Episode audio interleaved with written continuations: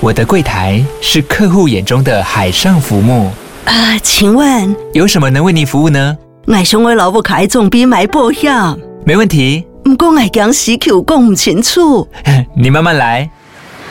办您靠岸，台银人寿一直都在，以安心、可靠、诚信、稳健为本，尊重多元，关怀弱势。因为台银人寿，我不再漂流。以上广告由台银人寿提供。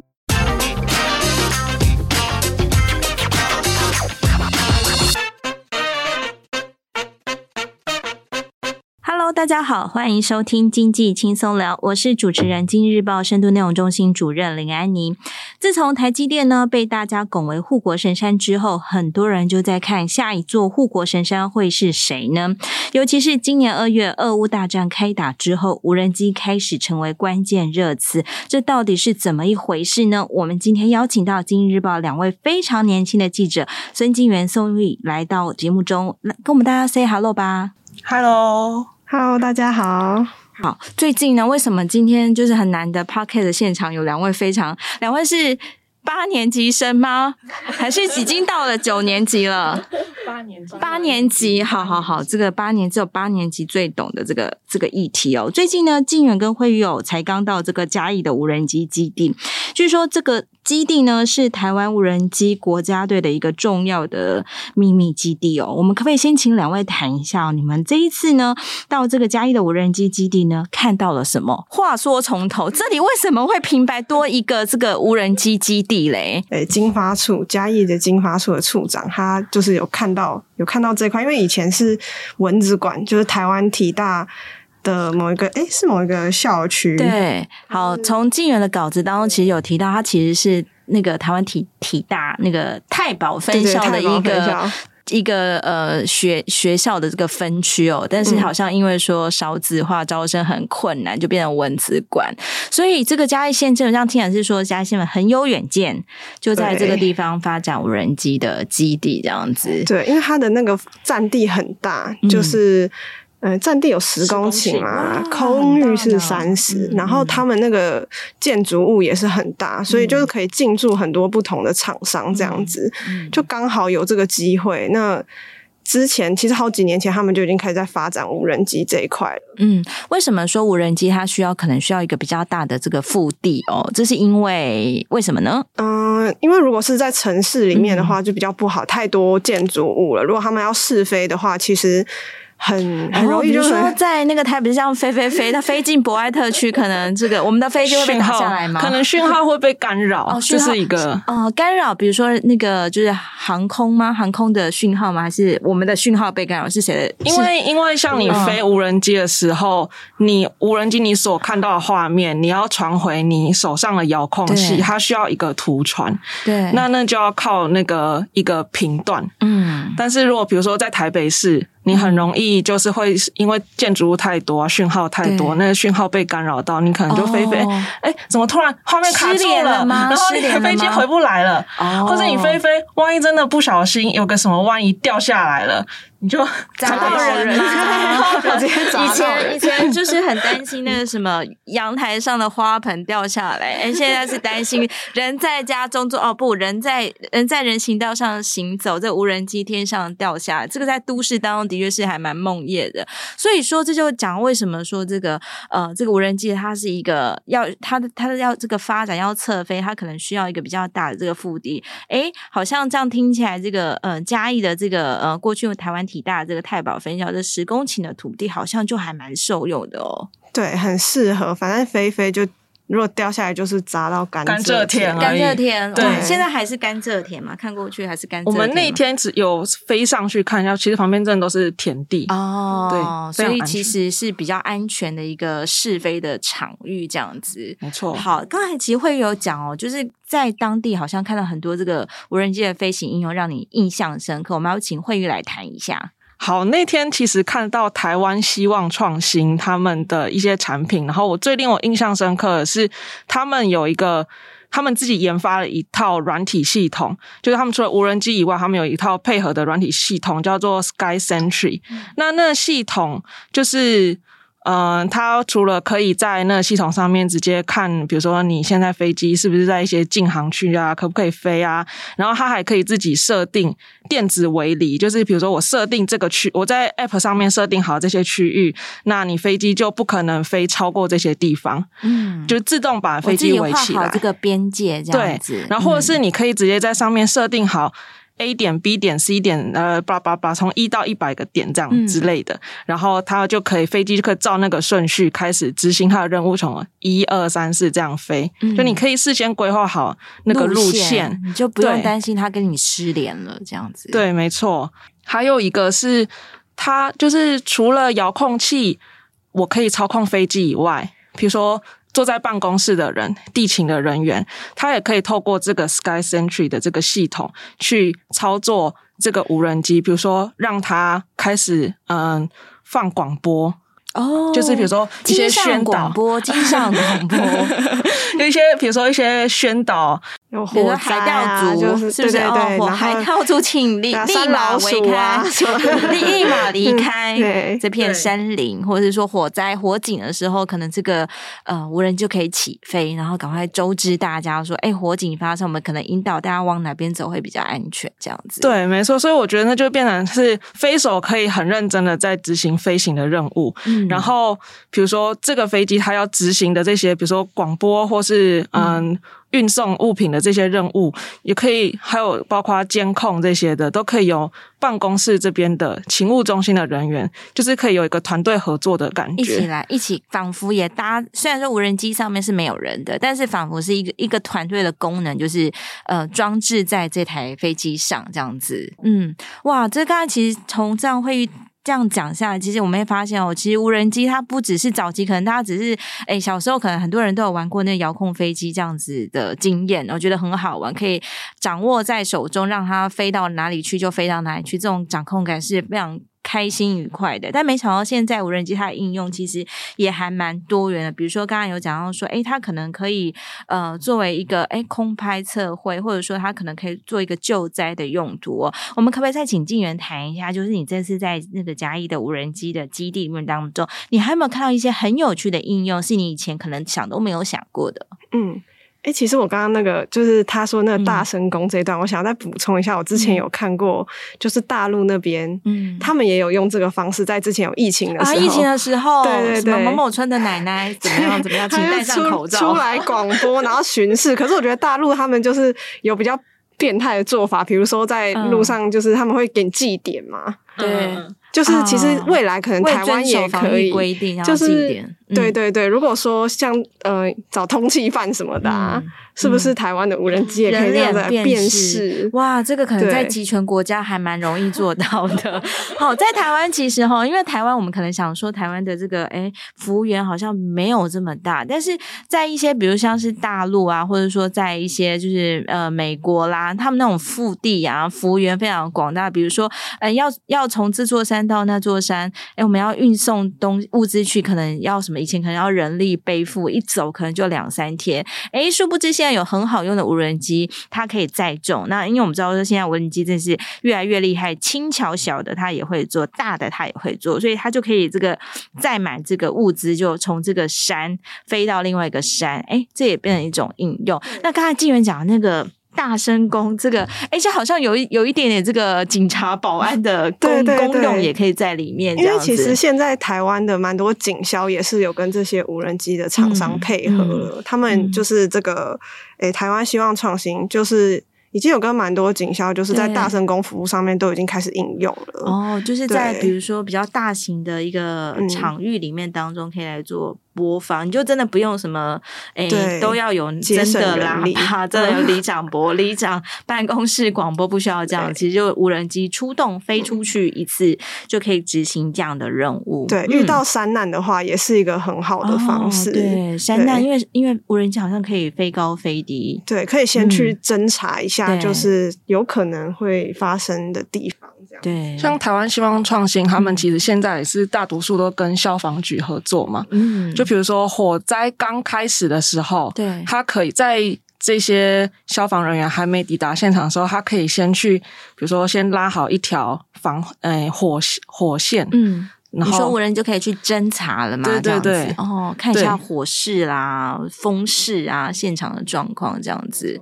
哦，对，这的确就是在一些比较特殊的现场，比如说火场，可能这种资讯啊、情报是非常重要的，尤其是呃人。如果说真的要我们爬到一个制高点，看我们可能啊，我们可能会被浓烟呛伤或什么，但是无人机它其实提供我们一些很便利、很好的这个服务哦，所以在这个救灾啦、火警的时候，还有刚才讲了一些的呃，诶，好像听说有个也还蛮好用的，就是我们等下可不可以请金源来告诉我们，就是那个好像听说有有，因为现在很多人比较不愿意去从事这个农业，然后农业其实农业人口非常的少这样子，那但是农业还是有一些。哎，活要做，比如说像喷洒农药这种事情，可能人要做是辛苦的，但无人机做起来好像据说是非常的轻而易举。可不可以请店员来告诉我们一下？对，好，这个就是我那天看到，就是乐飞，乐、哦、飞这也是一家公司这样子。对，哦，那天看到他们有一台超级无敌大的无人机，嗯，就真的真的很大。就那台飞机，其实他们现在还在，是说还在申请，嗯，就是因为他们那个呃，如果要。太重的飞机，要申请执照可以飞行，他们证照二十五公斤以上的话，哦、这台飞机要经过一个刑事检验，对民航局的形式认证才可以。不是说我们随便想飞就可以飞上去的，它还是在国内还是针对无人机有一些这个规范的这样子。对，然后它其实有特别设计过在喷洒农药这个部分，就是因为。不能够破坏林田嘛？对，以前那个喷洒农药可能就是很自在的这样喷，但是殊不知这个风一吹，吹哇，吹到那个附近的那个人家，好像就不太好了，嗯、对不对？对，就是要减少污染，嗯、就是要喷洒比较准确一点，哦、所以无人机可以做到精准喷洒，是不是？对，对，对，嗯，就是也可以控制它的高度啊，哦、就也。嗯，人力方面也是减少很多，然后其实乐飞它在火灾这方面也是有是可以协助的，嗯嗯、就是在火势还没还还刚起来的时候，他们可以快速的去扑灭这样子，嗯，但是目前只能做到。火势刚起来的时候，如果真的大火的话，就没有办法了。对，无人机可能会烧毁吗？嗯、还是怎样？我们赶快把它叫回来，这样子哦。哎对，的确哦，无人机的应用现在可以说是一日千里啊。它可以用来作为国土测绘的工具啊，可以做这个农药的喷洒，而且还可以呃表演啊。然后一些比如说花火节啊，或者一些节庆的时候，呃，无人机呢，它就可以比如说一次出动五百五百架这样子，集体飞到某个定点，它可以做一些呃，趁着一些灯光灯光影。音的这样的技术哦，可以表演这个群飞哦。可是其实大家现在很关注的还是无人机，它有一个很特别的、很特殊的用途，就是这个军事的用途哦。据说哦，这个呃，这个无人机呢，让大家脑洞大开的起点呢，就是在这个今年二月的俄乌大战。为什么呢？我们可不可以请静源谈一下，到底为什么这个俄乌大战反而让大家这个诶，大家好像可能对一些战场上的事情其实也蛮紧张关注的，但是。为什么无人机竟然就一炮而红呢？为什么呢？应该大家就可以看到新闻，就是发现有这个不对称作战这件事情。哦、不对称作战，嗯、对，就是大家嗯、呃，因为用无人机，你就可以去侦查敌方的，比如说他有一些军事基地在哪里，对、嗯，然后他有什么飞弹、炮弹什么什么鬼，嗯、或者是他有什么。嗯，部署你都可以用无人机去。对，以前可能你要派一个什么小队 侦测小队，那我们也不晓得他会不会回来这样子。对，也许有去无回，或什么根本没有侦查回来这样。但无人机好像这样听起来好像。我只要出出出动几架或是一架这样出去回来，就可以把前方哎对，比如说敌方有多少人啊，然后他们躲藏在哪里啊，嗯、可以帮我们做一些情搜哎啊！没想到这个居然在这个俄乌大战上，这个无人机居然发挥了这个小虾米对抗大金鱼的这样的局面哦。哎，那最近其实也听说，像是在美国啊，美国因为这个可能这这几年都有这个美洲贸易战的这个问题哦，所以这个美国都很积极的。讲说，哎，我们不要用什么什么的东西，我们不要用什么什么的这样子。比如说，之前美国就很担心说，哎，台湾好像靠它靠大陆太近了，然后台湾又生产这么多晶片，所以，哎，是不是这个晶片要回美国制造？好像在无人机也是这样，是不是？好像有一家业者，哎，那家业者可能惠誉是很清楚的哦。这家这家的大陆的这个无人机业者呢，它全球市占率竟然高达七成八成。哎，惠誉可以介绍一下这一家？听说。你也有在玩这家公司的产品，它是谁呀、啊？没错，就是只要一般用户想要自己休闲娱乐用的，嗯、几乎都是买这一家大疆的无人机。对，嗯，对。其实我当初会买它的原因，嗯、其实我我也是，嗯。因为自己本身有在拍照，然后就想说，哎、嗯，我想要换一个不同的视角，想要可以看更多的东西。那空拍机就是一个很好，它可以带你飞到你去不了的地方，看到你看不到的视野。嗯、所以那时候一搜寻空拍机，其实跑出来的全部都是大疆。哎，就是你不会听到其他的品牌，就是比如我们刚才盛赞了这么多的业者，你可以，但是在特别是在 To C。To C 这一层很多用的就是大疆这样，对，就是几乎就一个就是初学者而言，你看到这些东西，你就觉得哎、欸，好像也没有其他选择，就是大疆、嗯，就是大疆。对，而且大疆像我买的那一台是大疆 DJI 的 Mini Two，、嗯、那它就是有非常好的优点，当初会选择买它，包括说第一个就是。嗯它的重量只有两百四十九克，两百四十九克，哇，真的很轻的一个概念，不到一公斤，非常轻。然后它的大小，嗯、它折叠收纳起来的大小，大概就跟你手上一只手机一样大。哎、嗯欸，那很好携带。我以为想说无人机可能是不是很难掌上型，但这样听起来，它居然也可以这么的轻巧。对，它跟我们去看嘉义那边看到的无人机是完全不一样的类型。所以对于我们那种就是平常自己要玩，可能我可能是。周末的时候，我想要去爬山啊，去飞一下，这就是非常非常非常的方便。嗯、而且两百四十九克，它刚好就压在一个台湾的法规是两百五十克以上，嗯、这台飞机就要申请一个、哦、呃，不，就是要要注册，你才可以飞。主主主要是只要是这个那个无人机，它的重量超过。两百五十克，你就要为它注册。那操作它的飞手也需要有执照吗？操作它的飞手的话，我印象中是两公斤以上的飞的无人机的话，嗯、你就要去考那个执照。哦，那意思是说，我们假如没有这个执照，我们是不能随便就是买一个东西来，我们就去操作它，这样是不是？对。哦、但是像像。嗯我那一台的话，两百四十九，就是我不需要考执照，也不需要注册，嗯，就是当然你还是要遵守一些台湾的规定，比如说禁航区是禁航区不行去的，对啊，它会有划分红色、黄色、绿色，或是它会有限高，限高只能飞一百二十公尺，对。对，或是你只能白天飞，你晚上是不能飞的。你如果晚上要拍那些，比如说跨年的烟火秀，你是要申请执照的人，你才可以去。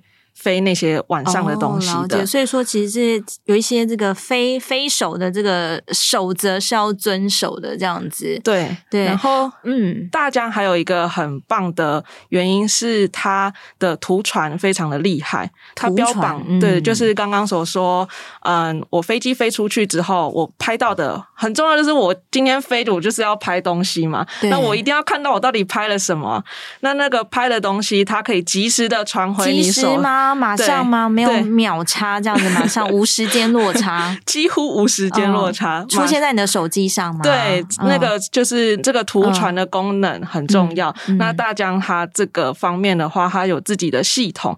那它嗯，网站上它是说可以图传十公里，嗯，可以无断讯。当然的话，你会因为你在郊区或是你在市区会有一些落差。可是像我自己目前用起来的话，就是很稳定，至少不会说突然飞出去，然后啊。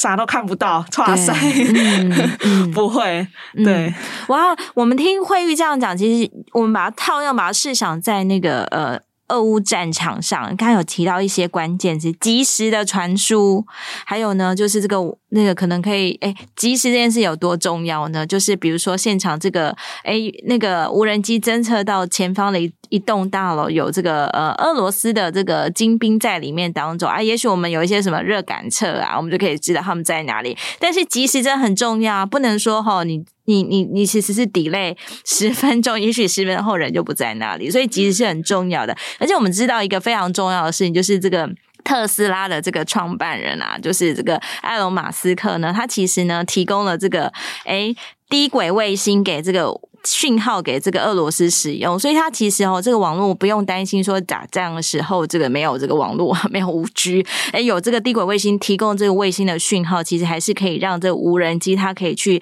精准去做一些及时的传输。哇，这样听起来好有临场感哦！就是无人机发挥了这个侦测的功能，而且它可以传传输一些很重要有用的资讯给我们知道，以方便我们做下一步的决策。哎，可是我这样听慧玉讲，我就有点担心哎，就是你看，哎大疆的东西哦，毕竟我们知道说大疆是一个大陆的品牌。我想我的忧虑可能是很多国家，比如说包括美国或是日本、台湾所担心害怕，就是说这个大疆的产品它其实是来自一个大陆的公司所制作。诶，我们怎么怎么我们怎么敢确保说他看到的东西，他收集的资料？就纯粹是我们所掌握呢？他会不会回传回大？会不会有这个后门这个问题呢？静媛，一感觉一定会有哎、欸，那他们一定都是偷偷来啊，偷偷来 掌握我们的接到、嗯、接到讯息。对，所以说其实这个无人机它也会有这个这个治安国安的问题。那这个是不是也提供了台湾的无人机业者一些发展的契机呢？对，就是感觉现在大家都觉得台湾这边，因为很多都是。去大讲话嘛，嗯，non-DJI，所以就是可能很多就是除了录制以外，其他国家他们都会想要就是去录制的这种无人机。嗯、那台湾就是有了一个新蓝海，可以向外发展。嗯，其实有蛮多家公司就是有在治安这方面做了很多功课了。对，我们知道说，比如说那个在美中过去两年的美中贸易大战期间，其实美国进了很多大陆的东西，像其实刚才静媛讲说去大疆化 non-DJ，他讲的就是说，哎，以前可能哎这个大陆的这个大疆实在太厉害了，居然能够这么可以做出这么轻巧，然后价格好像也合理，对不对？刚才听那个慧玉讲，他买这个 Mini Two。大概一万八左右，超便宜的吧？这个我们可能以前那个，如果说什么过年考试考得很好，哎，过 考试考得好，过年期间爸爸妈妈可能就会买给哥哥跟弟弟什么遥控飞机。哎，遥控飞机的价钱可能也是几千块这种，哎，所以一万块听起来不是很贵，而且它还可以传送这么多，有这么多功能，还可以传送图纸等等的。嗯，所以说其实大疆的产品它有它的这个。比如说价格优势啊，有它的技术优势，所以其实它可能广泛。为很多国家所使用，比如说有些国家可能拿它来做救灾啦，或者是去去做一些桥梁的巡检。诶，没没想到 检查的同时，顺便我们的资料也被带走了，这样子。因为可能啊、有一个业者好像就是在这个采访过程告诉大家说，诶，其实大陆是很厉害，就是只要是他们的电子产品能够出口到哪里去卖呀、啊，就是所有的电子产品都有各种置入的可能性，即便在摆在我们家的这个扫地机器人有。可能比如说植入一个什么样的东西，就它就可以开始传送讯息了。所以这个治安啊、国安的这个呃这个漏洞，可能让很多人会很担心。所以现在国际间又开始有这个哎去大家化的说法，这就让一些呃来自比如说美国啦，或是台湾的业者或日本业者有一些发展的契机。嗯，可是有这么容易吗？就是就是说要有就有，因为台湾感觉好像也是有这个基地啦，或者说有一个这个政策，好像也是这几年的事。事情在台湾要发展一个无人机产业是有这样的可能可能性吗？现在我们的能见度是如何呢？我觉得感觉还是要做出口比较好，欸，嗯，因为台湾自己内需是很少的，真的太少了。一，嗯，一般民用的话，或者是商用的话，也是会想要用大疆，就成本比不上人家，嗯，然后技术上可能也。还在还在进化当中，对，嗯，所以说，如果真的这个产业要起来的话，嗯、还是要做外销这样子，对，然后各、嗯、各方就是要。各界集合力量，对，集合资金，对。其实我们知道说，其实无人机产业，虽虽然说在台湾有人形容，有一些人开始说，哎，这个可能可以作为台湾的下一座富国神山。但是其实我们知道说，呃，目前的无人机的产值可能还是还蛮小。比如以以今年来看，二零二二年，虽然说我们讲说啊，今年是一个很棒的起始年，但是它的产值呢，可能也是差不多三十亿的规模。就是其实比起真正我们讲半导体台积电。这个产值还是是很小很小的，对，所以说他在一个从小长大的过程当中，他可能需要很多人的帮忙。对，那这这也是为什么说，哎，可能有一个基地，然后上同一栋同一栋这个大楼里面当中，就是有很多厂商进驻，上下楼是不是要抠什么研发抠 meeting 就会很方便？是这样子吗？金源在嘉义有看到什么类似这样供应链呃揪一揪很方便的这种场景吗？他们就是可以互相讨论。那个时候，乐飞跟诶玄元，嗯，就是他们也是有合作关系，用他的电池，对对对，乐飞就是用玄元的电池，彼此串联串在一起。然后像嗯雷虎科技，另外一家雷虎科技，它也是和台湾新创、台湾希望创新合作合作，就是它那个可以一次飞五百台的那种技术，用它那个 Sky Century 的那个技术，嗯。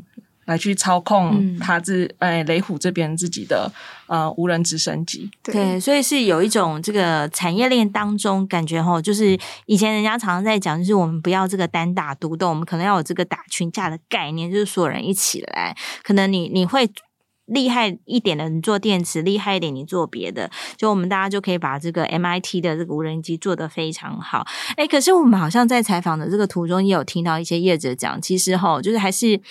如果说我们要真的做大成一个产业产业的话，我们可能还需要一些资源，比如说资金啦。今天好像是不是有业者告诉我们说，哎，即便现 现在大家都看到那个。乌俄乌战争的战场上，无人机发挥了很大的妙用。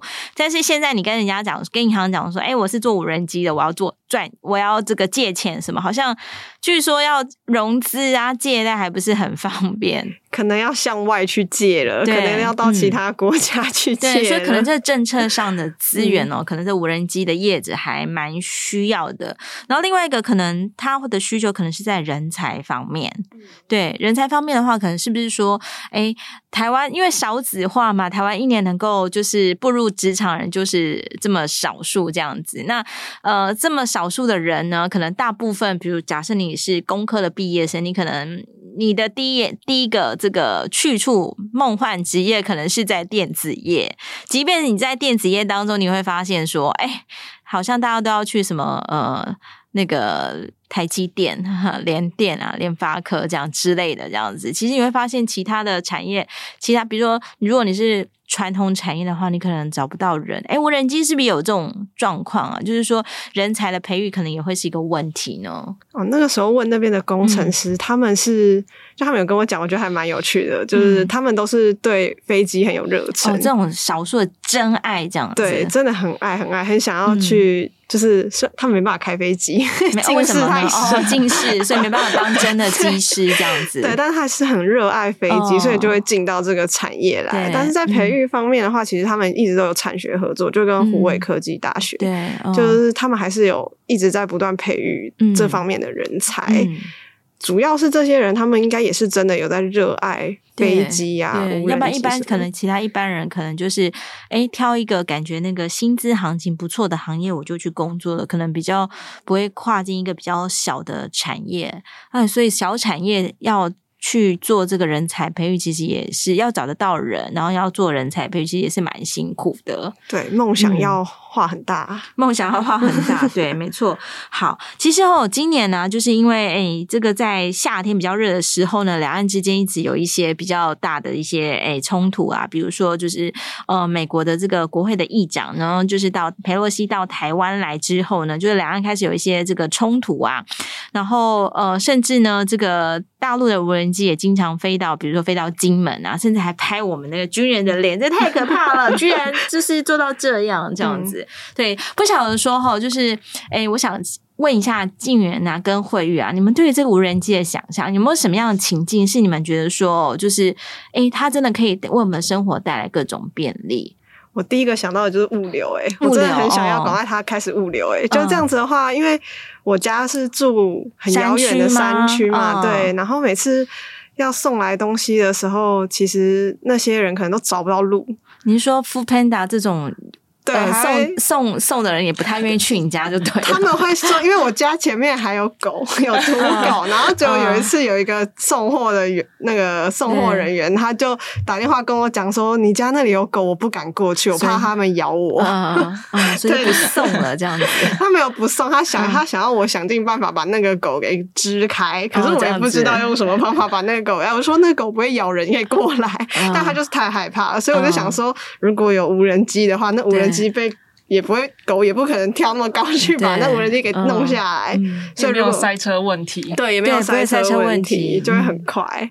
对，所以我觉得物流这方面希望，对，好像听说在国外，其实他们有在研究一种空中计程车，就是也是用这种无人机，就可能载重又更多，五百公斤之类的这样子，对，就可以这个我们就是哎，想象一下，如果说这个，因为我们每天那个上班，其实有时候都还碰到什么塞车等等的，会不会还要很辛苦的坐火车来这样子？如果假设有这个空中这个无人机啊，空中的这个无人机计程车可以坐，哎，两位要试试看吗？超帅的。肯定要，而且重点是它那个空域，就是飞行高度，它其实都不会打到，嗯，就是你觉得会比较飞，就是。你是说跟我们一般的飞机会错开是这个意思吗？就是因为一般来说在地面上的话很容易塞车，就是大家都是在同一个平面上。可是，在空中的话，它就不会有这个问题。你可以在不同的高度飞行，大家都可以错开。哎，感觉好像有一节那个哆啦 A 梦啊，是不是就是竹蜻蜓？